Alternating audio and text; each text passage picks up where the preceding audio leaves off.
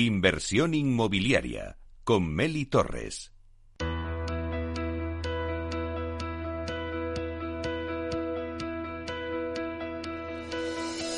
Tendencias en el sector inmobiliario con Vía Célere. En esta sección os contamos las tendencias del sector inmobiliario que son trending topic y que están marcando el camino por donde se dibuja el futuro del sector.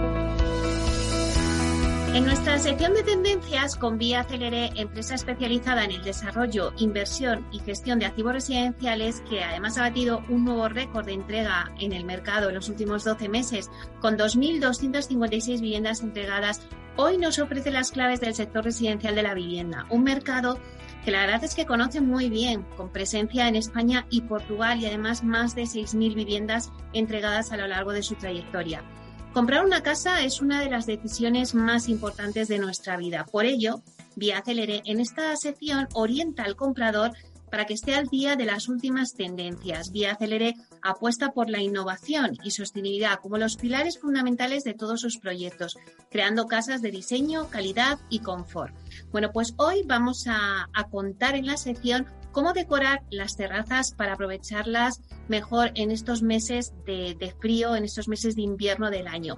Y para ello contamos con Guiomar Eguren, que es técnico de interiorismo de Vía Celedo. Vamos a saludarla. Buenos días, Guiomar. Hola, buenos días, Meli. ¿Qué tal? Bueno, pues hoy nos traéis un tema muy interesante, también en una época en la que estamos ya metidos en el frío. ¿Cuáles son las claves para adecuar nuestras terrazas y poder disfrutar de ellas también en invierno? Bueno, Meli, efectivamente este es un tema muy interesante. Lo primero de todo, para poder disfrutar de una terraza, en los meses más fríos tenemos que ser conscientes que su distribución puede que tenga que ser diferente a cómo la tenemos planteada en verano. Las terrazas de invierno pueden necesitar un replanteamiento para aprovechar mejor las horas del sol. Así es necesario buscar el punto más soleado según orientación y redistribuir el mobiliario, evitando los espacios con sombra para poder aprovechar mejor la luz natural que los días nos ofrecen. En segundo lugar, otra de las claves principales es dotar a la terraza de elementos aislantes que nos protejan del viento y del frío, si nuestro espacio exterior no cuenta con un cerramiento. Poner un toldo o cubierta puede ser una buena opción, pero también podemos apostar por incluir celosías y plantas decorativas en las mismas que nos aíslen gracias al efecto pantalla que consiguen. Claro, y en estos meses de, frío, pues nos preguntamos que qué materiales eh, hay que utilizar para acondicionar nuestra terraza en el exterior. Claro, pues para que una terraza se pueda disfrutar en otoño e invierno, hay que vestirla para ello. Aquí hay que saber muy bien qué materiales, qué tejidos utilizar, dependiendo de la climatología de la zona en la que residimos. A la hora de elegir los muebles, esto es muy importante tenerlo en cuenta, pues no todos los elementos son capaces de soportar las inclemencias del tiempo. Sin embargo, cada vez nos encontramos más muebles fabricados con materiales sintéticos que imitan perfectamente a los naturales y que ofrecen una gran resistencia. En cuanto a tejidos, es aconsejable decantarnos por aquellos que sean fuertes, gruesos, impermeables y que nos proporcionen sensación de cobijo, como la lana, las pieles, el algodón. Así, añadiendo algunos elementos textiles, como cojines y mantas, haremos que nuestra terraza se vea más acogedora y nos invita a disfrutar de ella incluso los días fríos soleados de invierno. Claro, y Guiomar, ¿cómo tiene que ser la iluminación en las terrazas? Pues Meli, esto es un punto súper importante. Eh, la iluminación es imprescindible en la decoración en las terrazas o balcones en invierno, pues hablamos efectivamente de días muy cortos y con menos horas de luz, por lo que este punto debería estar muy cuidado. Con la luz buscamos dar eh, al espacio esa, calidad, esa calidez que el frío y la oscuridad nos quita. Así, poner en nuestra terraza algunas velas distribuidas por los rincones nos permitirá tener puntos de luz que generan un ambiente acogedor muy natural. También, pues las guirnaldas, las tiras de LED son otras de las recomendaciones perfectas para iluminar los espacios exteriores. Bueno, pues hasta aquí nuestra sección de tendencias con Vía Célere. Hoy les hemos hablado de cómo decorar las terrazas para disfrutarlas también en invierno, pero no se pierdan la semana que viene nuestras tendencias y qué es trending topic en el sector inmobiliario.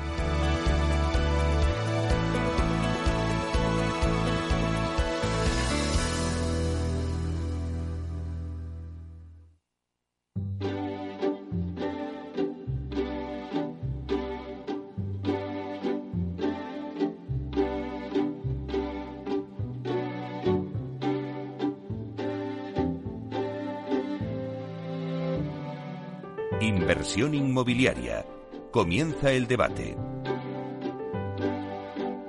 Bueno, pues esta sintonía que escuchamos nos anuncia el tiempo del debate y hoy vamos a hablar en nuestro debate de la intermediación en las transacciones inmobiliarias, la diferencia entre una agencia inmobiliaria tradicional y una agencia online. En estos últimos años hemos asistido a la revolución digital del sector inmobiliario en España. Se ha reinventado el modelo de agencia tradicional apostando por el uso de la tecnología y esto se traduce una modernización del sector mediante la digitalización de los procesos convencionales que dan las agencias inmobiliarias tradicionales. Si gracias a la tecnología podemos, por ejemplo, pedir un taxi a través de un móvil o comprar una comida a través de una app, ¿por qué no podemos comprar o vender una casa? Bueno, pues en ese momento, cuando nos preguntamos todo eso, es cuando surgen las Proctec y entran en el sector inmobiliario español, con la intención de dar un giro a lo que se venía haciendo hasta ahora, ofreciéndole al propietario una alternativa inteligente que le permita obtener una serie de ventajas adicionales con respecto a una inmobiliaria, como por así decirlo, de a pie. Bueno, pues el kit de la cuestión está en el ahorro de las comisiones de intermediación. Todo esto, eh, bueno, pues al final llegamos a preguntarnos si tiene que haber una desintermediación en el mercado inmobiliario o no. Pero bien, para hablar de todo ello, por eso tengo una mesa aquí de expertos en la materia. Contamos con tres empresas con diferentes modelos, pero que han apuntado hacia la digitalización. Y voy a presentaros ahora mismo. Tenemos con nosotros a Alfredo Díaz Araque, consejero delegado de Pronto Piso. Buenos días, Alfredo. Meli, buenos días en esta fría mañana madrileña. Y en estos viajes, ¿no? De Madrid-Barcelona. Sí, esta semana estoy en Madrid, o sea que me habéis cogido en la capital. Bueno, pues por dar una pincelada, eh, Pronto Piso es eh, la Protec que promete a sus clientes vender su piso en un plazo de entre 90 y 120 días. Bueno, la verdad es que luego nos contarás más cosas, ¿no? Eh, sobre cada uno de vuestros negocios. seguimos con Guillermo Gibre, que es consejero delegado de Hausel. Buenos días, Guillermo. Muy buenas, ¿cómo estáis? Encantada de tenerte. Estábamos aquí viendo cuándo habías, cuánto habías venido y era el 9 de enero del 2020. Madre mía, el tiempo vuela. La prehistoria prepandémica. es verdad, es verdad. Bueno, pues me alegro que ya podamos hacer los debates presenciales y podamos contar contigo. Y también está con nosotros Ana Villanueva, que es cofundadora y CEO de la división Iberia de TICO. Buenos días, Ana. ¿Qué tal? Buenos días, Meli. Bueno, pues TICO es la Protec Inmobiliaria basada en la compra, en la compra de viviendas directamente a particulares y se en España en 2017. Y antes que no he dicho, pues que Hausel es la Protec que elimina las comisiones de intermediarios en el sector. Ahora nos contarás un poco vuestro negocio también, Guillermo. Si os parece, antes de empezar el debate, sí que me gusta hacer una una, pregunta para coger un poco el pulso al sector vuestro.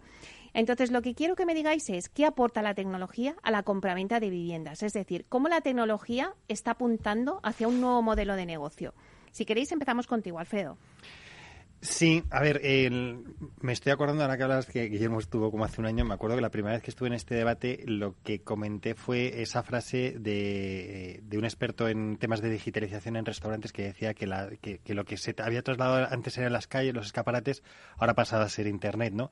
Y es lo que estamos haciendo, bueno, pues estos tres modelos de una manera eh, diferente es llevar al mundo digital la, la compraventa de viviendas con diferentes maneras de, verlo, atacando a diferentes partes del mercado, pero siempre con un alto componente en tecnología, que lo que nos permite es, obviamente, es escalar y, dar un servicio a un cliente cada vez más, más digital.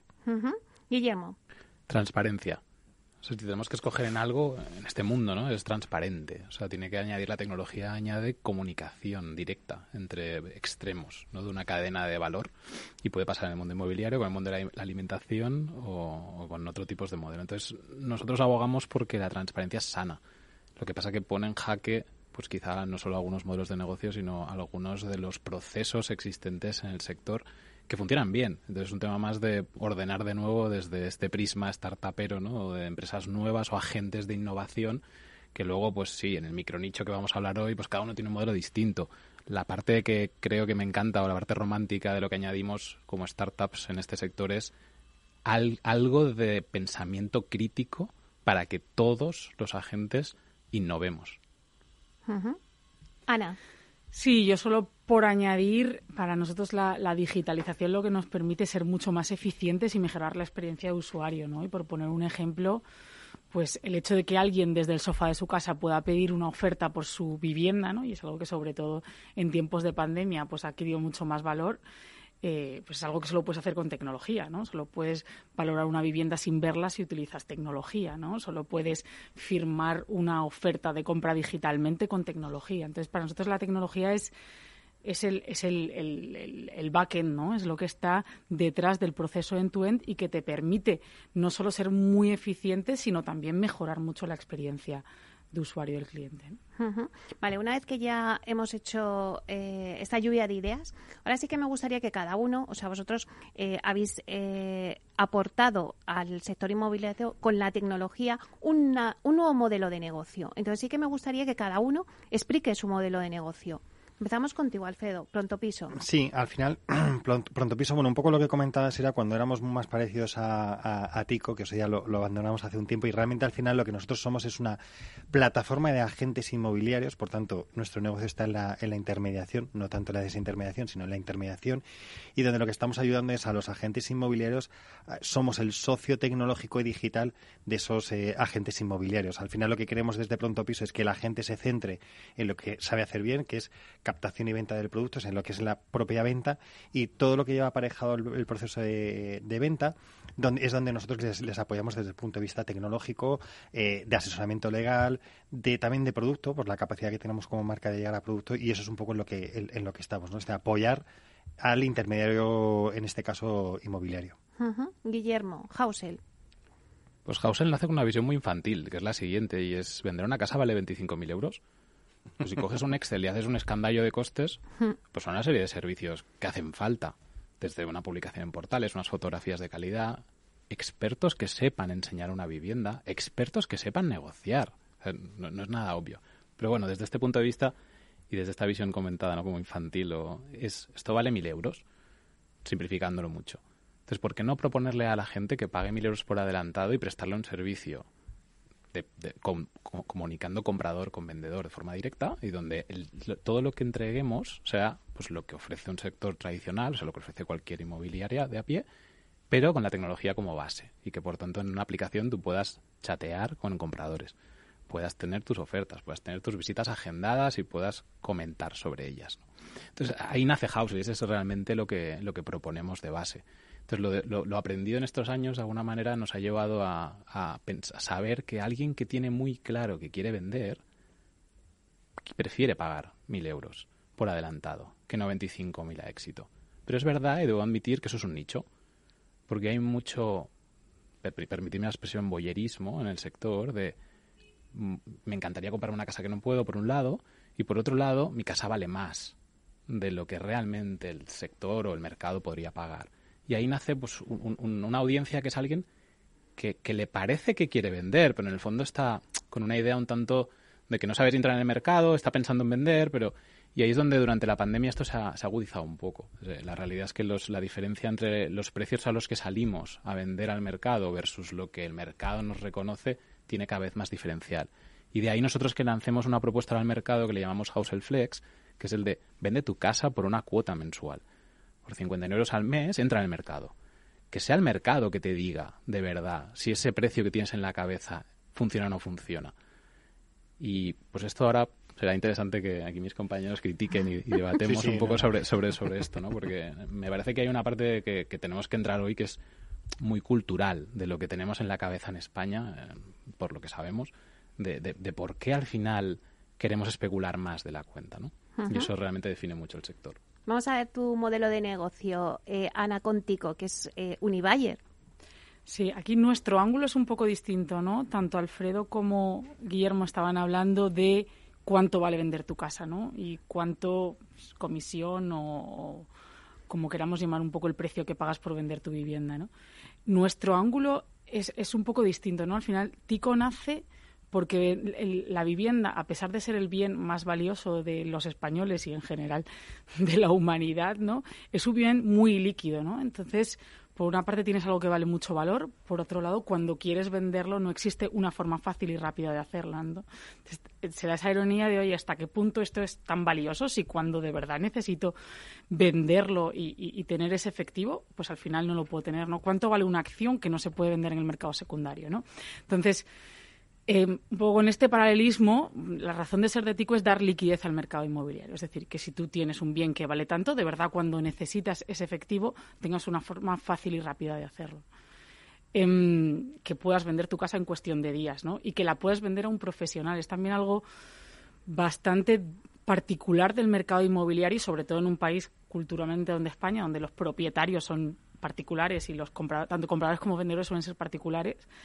Em, esto tiene parte positiva y tiene una parte negativa que generalmente está poco profesionalizado, ¿no? Entonces, tanto un comprador como un vendedor, pues no están acostumbrados a comprar y vender inmuebles, ¿no?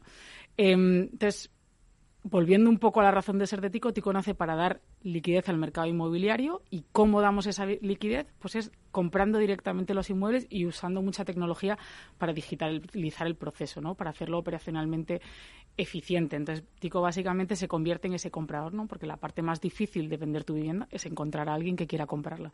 Entonces, Tico se convierte en ese comprador temporal. Al final nosotros solo compramos para, para resolver ese, ese problema ¿no? de, de, venta rápida. Entonces, Tico compre tu casa en cuestión de días y luego nuestro modelo de negocio pues es mejorar la vivienda y revenderla. Hay una pregunta que siempre suele aparecer en estos tipos de debates. ¿Qué diferencia hay entre las plataformas digitales y, eh, como vosotros, y eh, pues los portales inmobiliarios como un idealista, un fotocasa, que todos conocemos? Alfredo.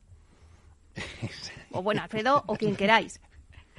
Guillermo, venga, dispara tú. Yo me, yo, yo, ah, me lanzo si queréis. Venga. Em, eh, creo que no hay una respuesta eh, blanco-negro sobre esto, ¿no? Pero sí que creo que em, un framework que, que, a mí me ayuda un poco a colocar los distintos players en el, eh, en el sector es cómo de, de intermediado o no está el marketplace, ¿no? Al final creo que todos somos marketplaces, porque el marketplace no es más que otra cosa que pone en común a compradores y vendedores, en el caso inmobiliario, ¿no? O como decías anteriormente, en, en, el caso de apps de food delivery, pues el, restaurante con la persona que quiere comprar comida, ¿no? Al final, la oferta y la demanda, como por así decirlo, ¿no?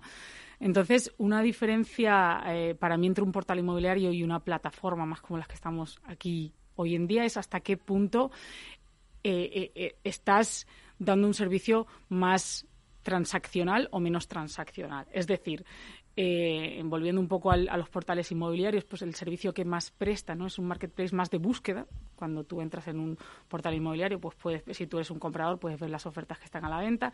Si tú eres un vendedor, puedes acceder a gente que quiera buscar em, o que quiera comprar una vivienda. Pero ¿qué servicios das más allá de esa, de esa búsqueda, no?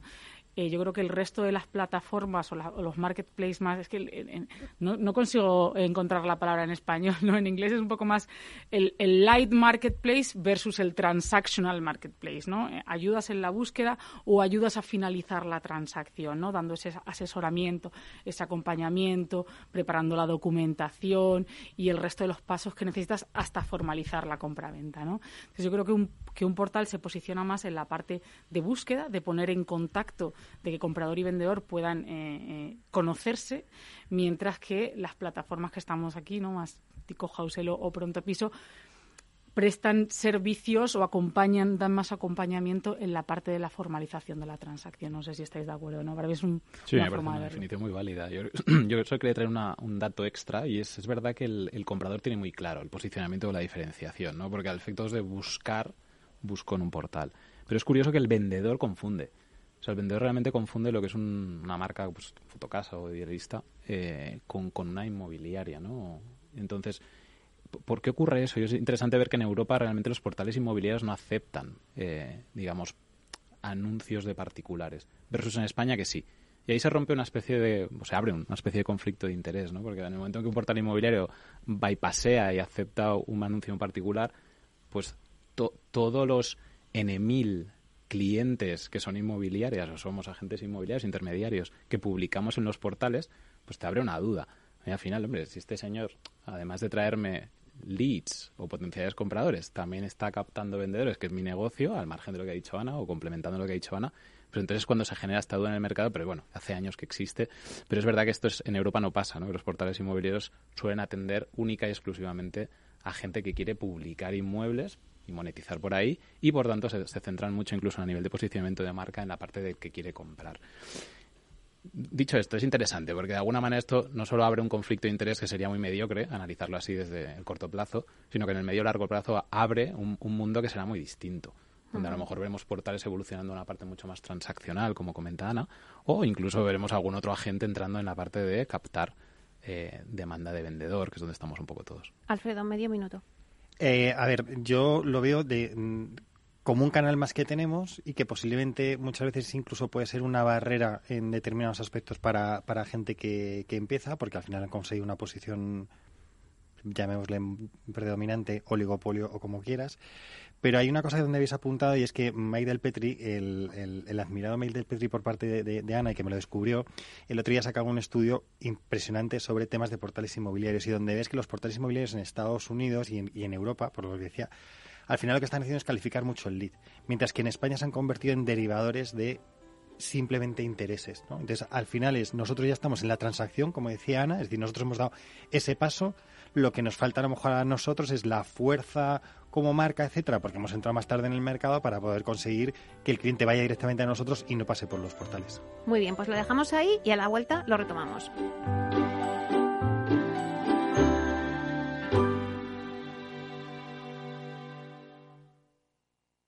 Tecnología propia, rigor técnico y una potente base de datos son el punto de partida del asesoramiento independiente que TINSA presta a todo tipo de inversores en real estate. Conoce en la web tinsa.es cómo podemos ayudarte a rentabilizar tu inversión a través de estudios de mercado, valoración RICS, AVM de grandes carteras o consultoría fiscal, entre otros servicios. TINSA, valor de confianza.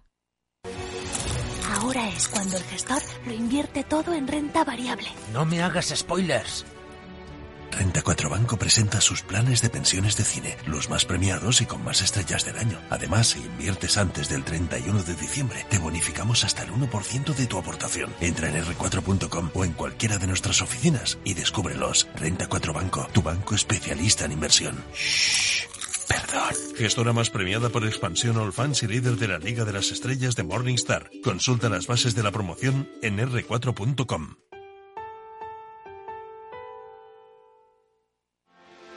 ¿Quieres anunciar tu negocio en la radio?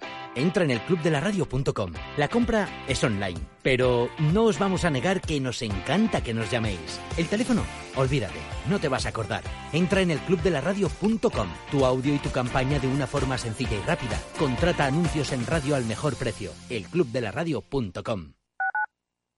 Capital Radio Madrid 105.7 si quieres mejorar tu formación o tu empleo, apúntate a los cursos gratuitos de formación profesional para el empleo de la Comunidad de Madrid. Podrás elegir entre más de 13.000 cursos. Infórmate en tu oficina de empleo o llamando al 012. Financiado por el Ministerio de Educación y Formación Profesional. Comunidad de Madrid. Disfruta de la mejor cocina gallega en Montes de Galicia. Todo un clásico moderno en el barrio de Salamanca. Disfruta de la variada dieta atlántica, de las mejores carnes y pescados tratados con respeto y transparencia y regados con una de las mejores bodegas de la zona. En grupo, en familia o en pareja, Montes de Galicia te ofrece el espacio perfecto en cada ocasión. Horno San Onofre. Somos pasteleros y eso nos gusta. Utilizamos materias primas que nos hacen disfrutar y elaboramos todos nuestros productos de forma artesanal, sin sucedáneos, ni margarinas, ni grasas trans. Sabemos que las cosas buenas son importantes. Con el hashtag buscamos gente dulce. Horno San Onofre, calle San Onofre 3, teléfono 91 532 9060 y calle Hernani 7, teléfono 91 554 3396. También nos encontrarás en el mercado de San Miguel www.pasteleriasanonofre.com. ¿Tienes una empresa y además de ganar dinero, buscas dejar una huella positiva con tu trabajo? Empresas con Impacto. El programa de Capital Radio, dirigido y presentado por Margaret González, es lo que esperabas. Empresas comprometidas con su papel de cambio en temas de igualdad de la mujer, sostenibilidad, economía circular y mejora social. Empresas con Impacto, el programa de las empresas que buscan ganar dinero mientras mejoran el mundo, con Margaret González los jueves de 3 a 4 de la tarde. ¿Te sumas al cambio?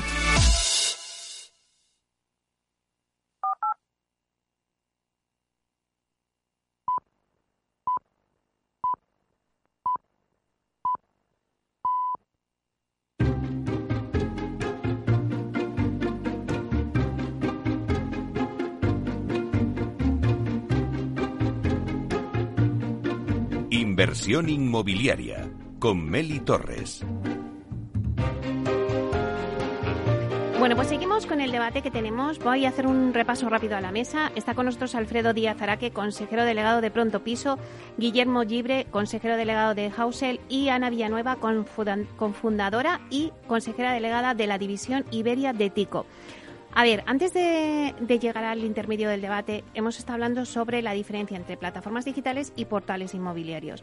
Bien, pues ahora me gustaría que nos fuéramos un poquito eh, fuera de España, ver qué está pasando por ahí. Eh, ¿Qué está pasando también con portales de allí que se han convertido en e-buyers? Que luego, bueno, es el caso de, de Zillow, ¿no? Que, antes lo comentábamos eh, fuera de antena. Ana. Esta, me toca a mí. Sí, no, el, el, caso de Silo es un caso muy, muy de actualidad y sí que es un movimiento desde alguien que estaba más en la parte ligera o de búsqueda, ¿no? De ayudar a compradores y vendedores a encontrarse a alguien que se ha metido más en la parte transaccional.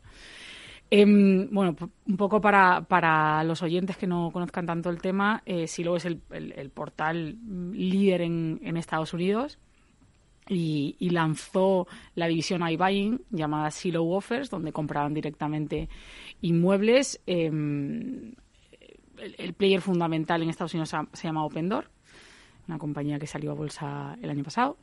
Y bueno, básicamente eh, un poco la experiencia de Silo mm, no ha sido buena pero para mí es un poco tema puntual por, por saltar a las conclusiones, ¿no? Eh, Silo recientemente ha dicho que, que, dejaba de, hmm. de, operar como un iBuyer, es decir, se han, han eliminado eh, la división de Silo Offers. Em, la razón o la conclusión mm, clara para mí es que no es que sea un problema de iBuying, no es que iBuying no funcione, sino que si lo ha seguido una estrategia muy agresiva de comprar, en el, en el Q3 de, este año ha comprado más inmuebles que en los 18 meses anteriores, solo en un Q unos 9.000 inmuebles, y al final eh, para poder comprar tanto pues han tenido que ser muy agresivos. ¿no? Em, y, básicamente han comprado eh, con, precios, como digo, eh, muy agresivos, esperando que el, que el mercado se, se continuara revalorizando mucho, como ha estado pasando en los últimos meses. El mercado se ha enfriado un poco y, pues básicamente se han quedado con un stock que no han podido vender. ¿no? De hecho, el 60-70% de, de, lo que tienen ahora mismo a la venta está a un precio de venta más bajo que el precio de compra. ¿no? Entonces, em, bueno, esto cada uno lo lee como quiere, ¿no? Hay gente que puede decir, oye, pues que cada uno se quede en su sitio y que no intentes meterte en, lo que no es tu core. Eh, o hay gente que puede leer como que si esto funciona o no. Para mí, claramente, eh, iBuying funciona, pero no a toda costa. Es decir, eh, las estrategias, eh, no deja de ser una inversión, ¿no? Y, lo más importante a la hora de invertir es que el precio de compra tenga sentido, ¿no? No puedes comprar a cualquier coste y esperar la revalorización. Sí, eh, em, a ver, yo creo que con Cilo lo que pasa es como yo estoy de acuerdo con Ana en que no, no afecta el modelo iBuyer. Enseguida ya todo el mundo se echa las manos a la cabeza, el iBuyer va mal, esto es... Casualmente ayer estaba viendo datos de, eh, leía, esto va a quedar como muy así, pero del Wall Street, porque Wall Street Journal y tal, y, ponía que cuando Zillow dijo que, que bajaba, o sea, que, que, se bajaba del carro, sus competidores han subido en bolsa. Entonces, bueno, pues estaba ese de, oye, eh, eh, lo que se dan cuenta es que, bueno, pues al final el Open Door seguirá subiendo, se quedará como más parte del mercado y demás. Y yo creo que una de las cosas que le, ha pasado también a Zilo es, como decía Ana, es decir, el, la compra de un, para un precio superior. De hecho, salían datos de nuestro, de nuevo Mike del Petri, donde se acaba cómo estaban comprando por encima de lo que estaba el mercado. Pero además todo eso se ha basado en una cosa que, que es algo que, vamos, en tecnología, en un algoritmo que habían determinado que establecía el precio de la vivienda allá donde fuera sin tener en cuenta determinadas circunstancias. Y luego no había esa comprobación muchas veces eh, física de cómo estaba el inmueble, con lo cual estaban comprando pues por encima de precio. Y además se ha unido otra cosa, y es por eso que también es interesante, y es que han comprado, pero claro, ¿qué les pasa? El modelo es muy parecido a, o sea, es, dices, compro, hago pequeñas reformas y lo pongo en mercado. ¿Qué te ocurre? Que cuando tienes una falta de mano de obra en la parte de reforma, te acabas atascando con todos esos inmuebles que no consigues sacar rápido al mercado y que, como dice Ana, el mercado se paraliza un poco con temas de pandemia, etcétera, y claro que pasa, tormenta perfecta para, para Cilo. Pero es que a lo mejor es... Mm, zapatero a tus zapatos y a lo mejor lo que tienes que dedicarte es a calificar bien el lead y vender esos leads y no meterte tanto en un, en un e-buyer, ¿no? Guillermo, ¿puede pasar esto aquí en España? Justo iba a decir, el gap cultural ¿no? entre ah. varios países creo que hace que estas conversaciones son, interesantes, pero no, no, no sé si aplican mucho a España. Yo, yo un poco sobre Tico lo que diría es, me parece absurdo que cualquier persona que quiera vender no le pida una oferta a Tico, porque es gratis. Vamos. Y tengo una primera... Ahora te pago luego por detrás. No, pero esto llegará, será un tema de tiempo, es un tema de que la gente adopte. Entonces, no, pero digo de la siguiente manera, y es, si es gratis y tengo una, una primera referencia en el mercado, dicho de otra manera, quizá empezaría haciendo una valoración en estos algoritmos que tenemos online ¿no? y que son gratuitos también. Pero sí o sí pediría una oferta, seguro, porque además es vinculante. Entonces ahí, ¿qué pasa? Que puesto oferta, de Tico, de quien sea, tengo que valorar si tengo prisa ¿Tengo prisa? Acepto esto y tiro. además es que es obvio, quiero vender y tengo prisa. No, hay, mejor opción en el mercado. Vale, la otra lo que ocurre es, pues espera, porque ahora me está haciendo un descuento, ¿no? Tico me está haciendo un descuento. Si no tengo tanta prisa, salto al mercado. Pero ojo, salto al mercado y aquí es donde yo lo que haría es contratar una suscripción de Housel, de estas de coño, voy a poner 50 euros al mes, voy a probar el mercado. Y ya no es una valoración de un algoritmo, es algo que te trae un comprador potencial, puede ser o no. Dicho esto, si al final tengo claro que necesito apoyo en visitas, negociación, claro, tienes que recurrir a un agente que te apoye en todo eso. No en una suscripción, quizá que lo que te damos es al final una serie de servicios para que tú mismo hagas la venta de tu inmueble.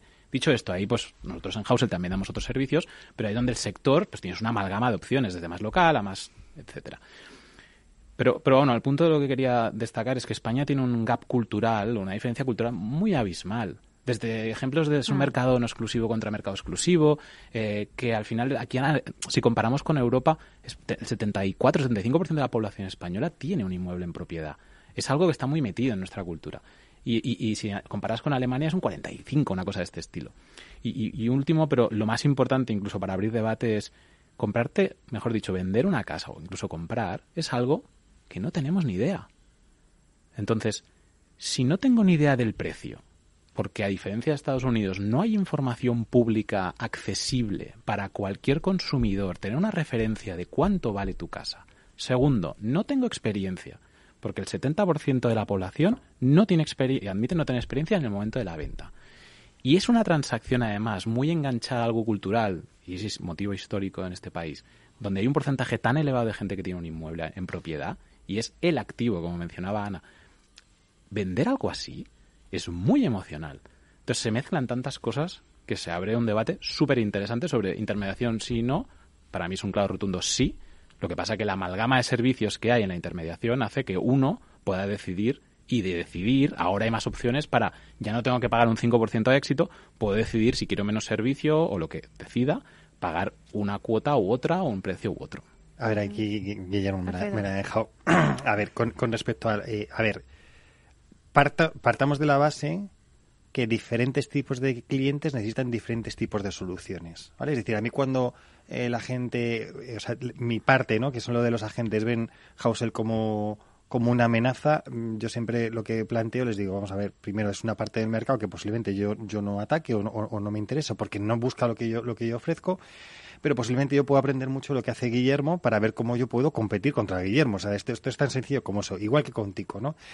Pero como decía Guillermo, claro, al final la, la, la venta de una casa la gente no, no sabe. Bueno, pues ahí es donde tiene que haber un intermediario. Y cuando digo un intermediario no me refiero a un comisionista, que son conceptos diferentes. Lo que me refiero es a alguien que realmente te esté aportando valor dentro de esa operación. Que al final cuando lo pagues te sientas a gusto y dices, bueno, paga un servicio porque ha habido un buen servicio. Y eso es lo, que muchas veces eh, pasa dentro del mercado inmobiliario, concretamente en agentes, es que no existen esas barreras de entrada, no existen que ya te digo, yo tengo mis dudas de si es necesario pasar un curso para ser agente inmobiliario, tengo mis dudas, pero bueno, pero ahora cualquiera coge, se coge y dice, venga, pues yo te vendo tu casa y ya está. Entonces, creo que cuando la intermediación tiene un valor, bienvenida sea. De hecho, eh, uno de los casos es eh, Uber en Tokio. O sea, Uber en Tokio no puede entrar porque los taxistas dan un servicio magnífico. ¿Dónde entra Uber? ¿Dónde entra un Cabify? Allí donde el servicio es pésimo.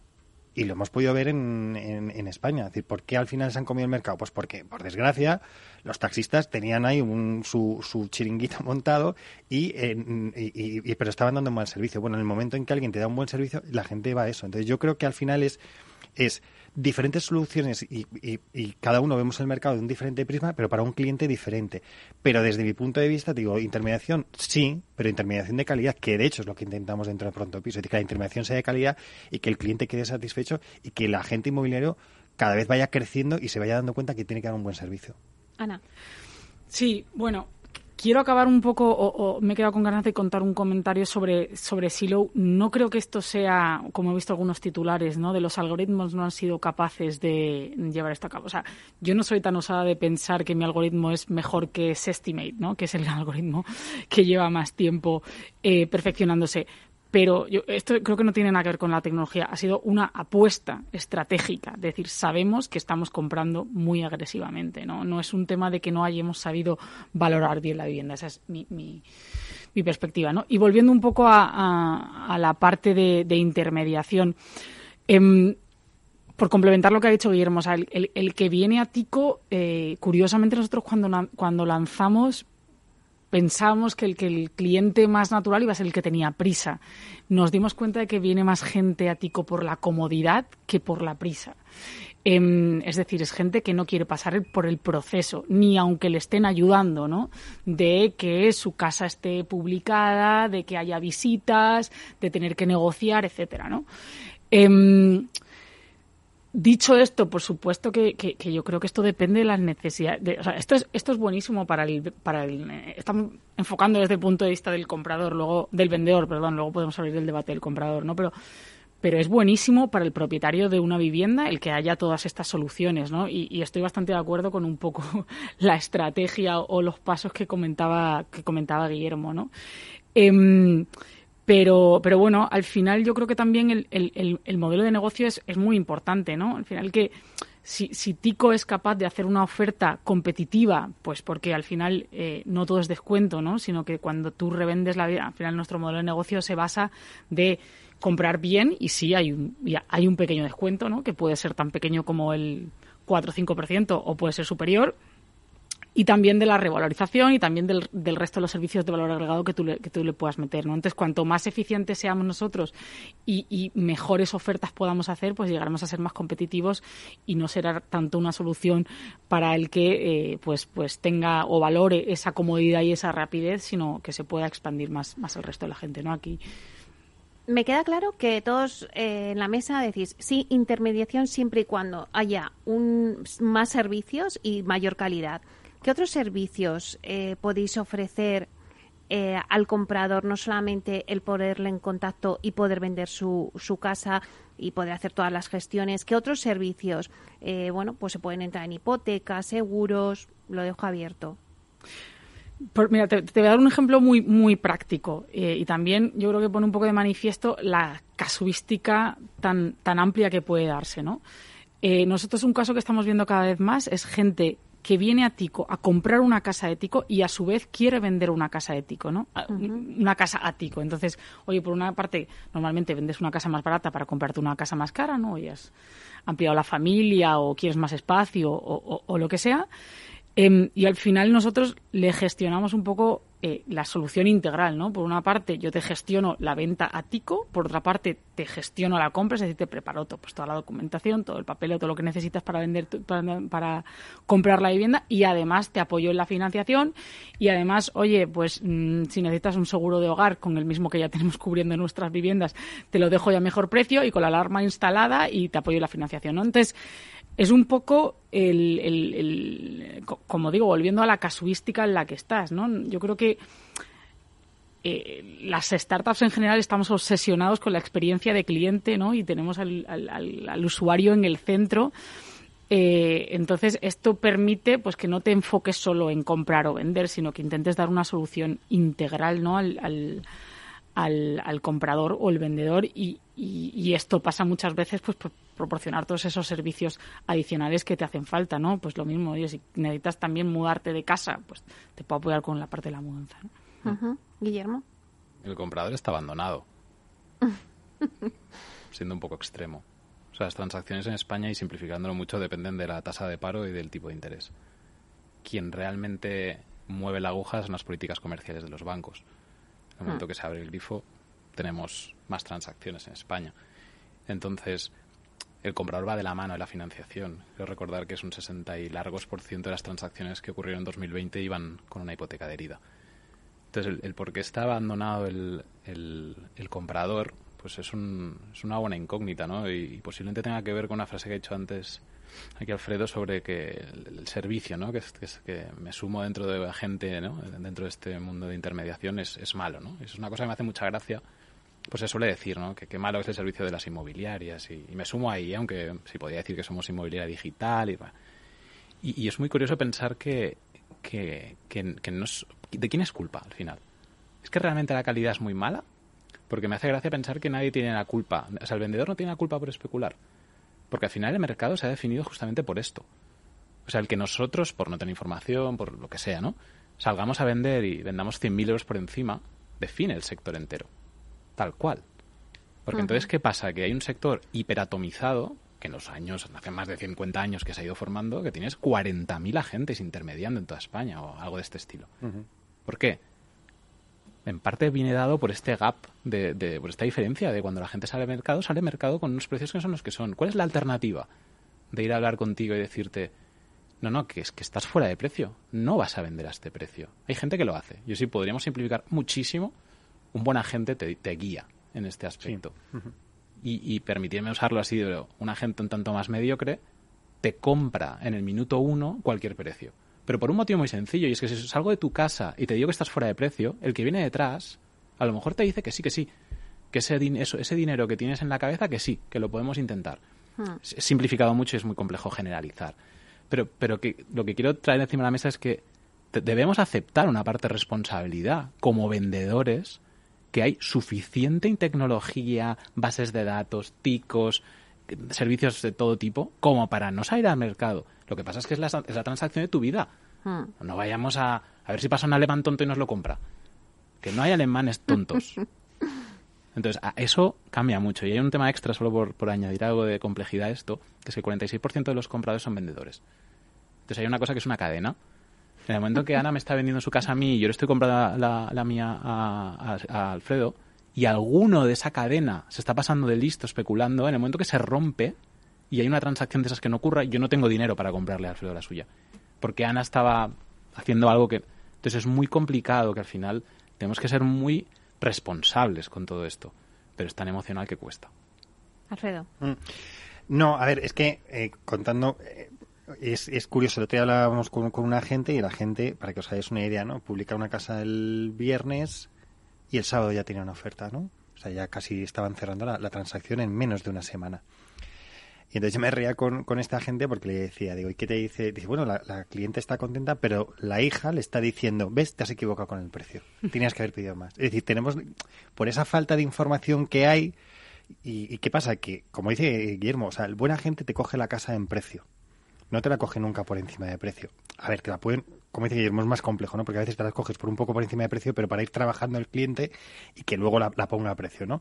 Pero alguien que viene muy desorbitado, o sea, un buen agente jamás lo, lo va a coger porque es perder el tiempo. Entonces, al final yo creo que influye mucho esa parte de, de, información que, tenemos que dar dentro del sector inmobiliario y, y transparencia, que eso es una, una, cosa. Y luego, volviendo con el tema de lo que comentabas de los servicios, al final yo estoy muy de acuerdo con Ana. Cuando nosotros, eh, plataformas eh, digitales, como tenemos en la cabeza el usuario, el usuario y el usuario, al final lo que damos es una como una gama de servicios para que todo ese proceso de venta, que como dice Ana, es muy complicado, lo tenga todo con un proveedor o que tenga una, una, una cara y ojos donde ir pidiendo cosas. Pero realmente en toda la cadena tú haces tu número como empresa y realmente lo que estás dando es un servicio, pero no es que le estés ganando grandes cantidades de dinero, porque al final cuando tú haces tu, tu balance de ingresos, donde sigues este, teniendo más es en la parte, en, nuestro caso, la parte totalmente de, transaccional.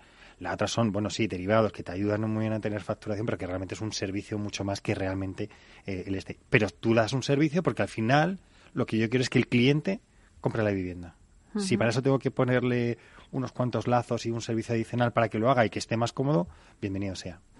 Claro, está, mm, siempre todos los tres decís que el cliente es el foco, pero ¿cómo captáis al cliente? Ana. Bueno, ¿quién es el cliente? Supongo que por todo lo que estamos hablando, el cliente es el, el, comprador. el, vendedor, o sea, el propietario de la vivienda, ¿no? Pero, pero bueno, esto es algo que antes, cuando estaban los micrófonos apagados, estábamos comentando un poco eh, sobre el potencial y sobre hacia dónde tiene que ir esto, ¿no? Pero Em, eh, en nuestro caso concreto, pues sí está claro que el principal servicio se lo damos al vendedor, aunque sí que es curioso y, en nuestro caso, Guillermo, el comprador está muy acompañado. De hecho, es es parte, si ves un poco los reviews de Tico, muchos son de compradores y al final aprecian que al comprarle a una compañía que al final es la dueña del inmueble y que puede agilizar mucho de esos trámites, la experiencia para ellos está muy, buena, ¿no? Hasta ahí, hasta ahí mi, publicidad. Pero bueno, básicamente em, nosotros llegamos al, al vendedor con canales digitales, mm, vamos, prácticamente al 100%. Em, y en nuestro caso, cuanto más, cuanto más al inicio del proceso está el cliente, mayor valor aportamos, ¿no?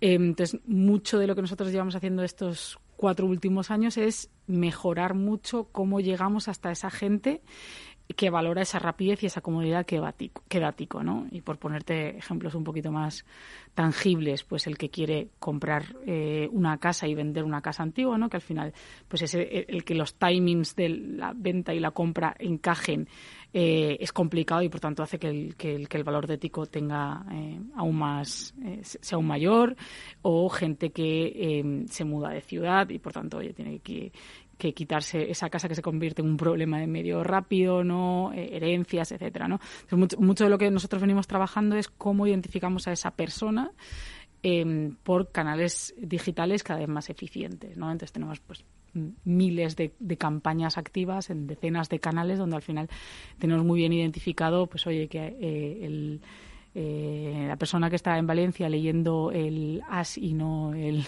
marca entre 10 y 11 de la mañana, pues más mm, tiene más probabilidades de convertir que otros determinados medios o gente que esté actuando de otra forma. ¿no? Entonces, un poco por resumir, llegamos a, a los propietarios con canales 100% digitales. Em, y tenemos ya aproximadamente un 20% de gente que llega orgánicamente a Tico, ¿no? que al final es oye, pues gente que cada vez eh, te va conociendo más y no te, no te cuesta dinero atraerlas. Guillermo. Sí, digital, es decir, hace años que el comprador, el 90 y pico por ciento, todos los procesos de compras arrancan online. El vendedor ha costado un poquito más, pero nosotros hacemos 100% digital, la parte vendedora. Y funciona así. La única diferencia es que creemos que la última milla, yo le llamo de forma amigable, la tienes que hacer en local. Es decir, una venta solo digital es muy complicada, apoyada por teléfono sin duda ayuda, pero nosotros abogamos por un modelo híbrido donde la última milla la haga una persona de Jaén que haya estado trabajando en Jaén y que pueda estar valorando tu casa en Jaén antes de la saltada al mercado. Alfredo. Bueno, es que, a ver, en mi caso, si yo lo, pienso, mi cliente socio es el agente. Es decir, yo lo que tengo que hacer para, o sea, para, para arrancar todo es atraer agentes a, la plataforma, con lo cual con eso llegamos, pues, igual, digital, eh, a través de referidos los propios agentes que quieren crecer y montar su red, su red de agentes. Pero bueno, dicho esto, una vez que ya tengo el, agente al final, movemos también canales digitales principalmente y luego el propio agente a través de esos de referidos que, que ¿no? De esa manera más, más orgánica. Es decir, ahí no hay, no tenemos gran ciencia.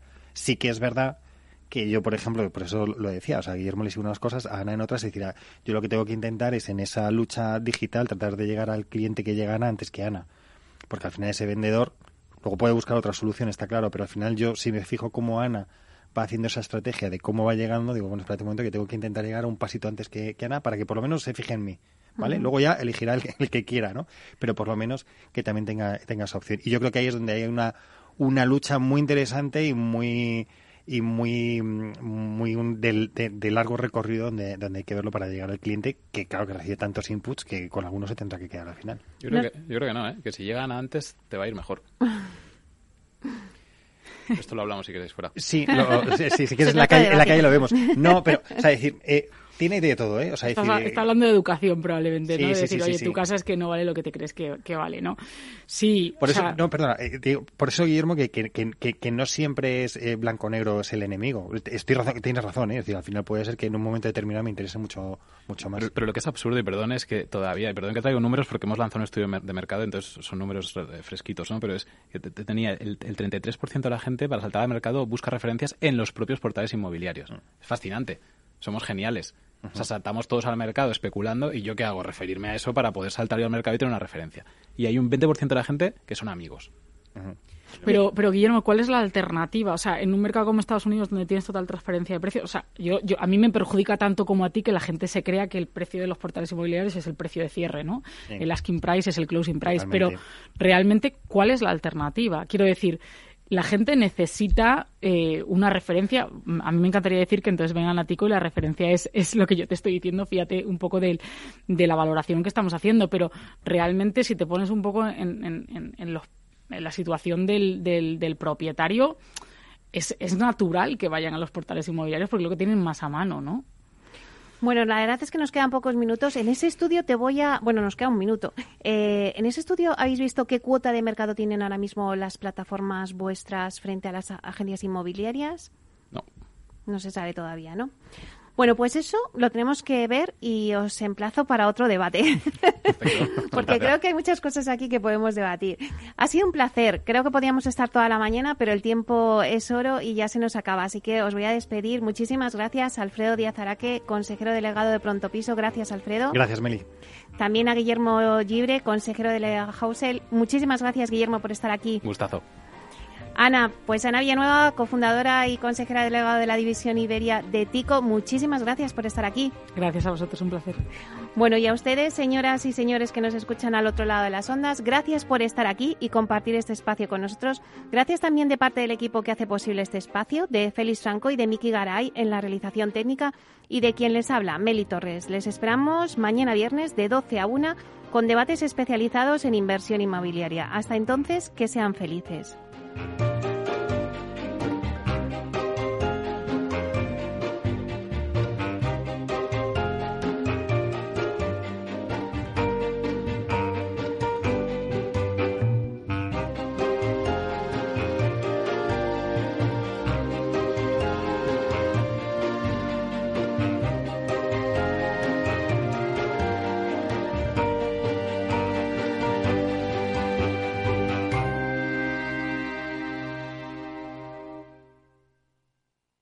Neynor Homes les ha ofrecido inversión inmobiliaria con Meli Torres.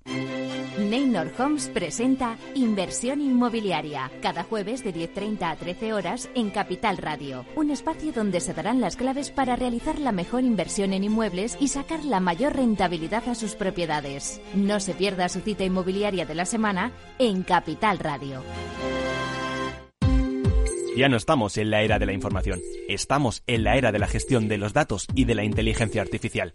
El tratamiento inteligente de estos datos proporciona un valor enorme a las empresas en sus procesos de negocio. En Piper Lab ayudamos a nuestros clientes a tomar decisiones de negocio basadas en datos. Escúchanos todos los lunes en el espacio de Big Data de Capital, la Bolsa y la Vida.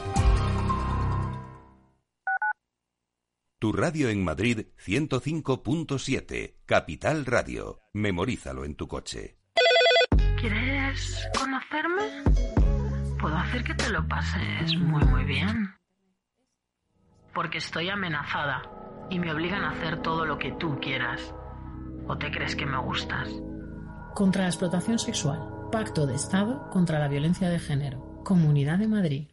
Disfruta de la mejor cocina gallega en Montes de Galicia. Todo un clásico moderno en el barrio de Salamanca. Disfruta de la variada dieta atlántica, de las mejores carnes y pescados tratados con respeto y transparencia y regados con una de las mejores bodegas de la zona. En grupo, en familia o en pareja, Montes de Galicia te ofrece el espacio perfecto en cada ocasión. En el restaurante Gaztelubides somos rigurosos con la selección del producto para crear recetas imaginativas que acompañamos de una bodega generosa y brillante y de nuestra magnífica terraza durante todo el año. Restaurante Gaztelubide, carretera de La Coruña, kilómetro 12200, La Florida. Teléfono 91 372 8544. Una recomendación del programa gastronómico Mesa y Descanso. Esto te estás perdiendo si no escuchas a Rocío Arbiza en Mercado Abierto. Luis Pita, consejero delegado de Preahorro. Ahorrar a final de mes, como nos han enseñado, no es la forma de ahorrar. ¿Cuál es la forma de ahorrar que funciona? Es ahorrar a principio de mes y de forma automática. Exactamente igual que pagamos el alquiler de la casa, a principios de mes ahorramos la cantidad que uno considere. Puede pueden ser 20 euros, pueden ser 50 euros, pueden ser 200 euros, lo que cada uno pueda ahorrar, pero la ahorras de forma automática a principio de mes. Mercado Abierto con Rocío Arbiza.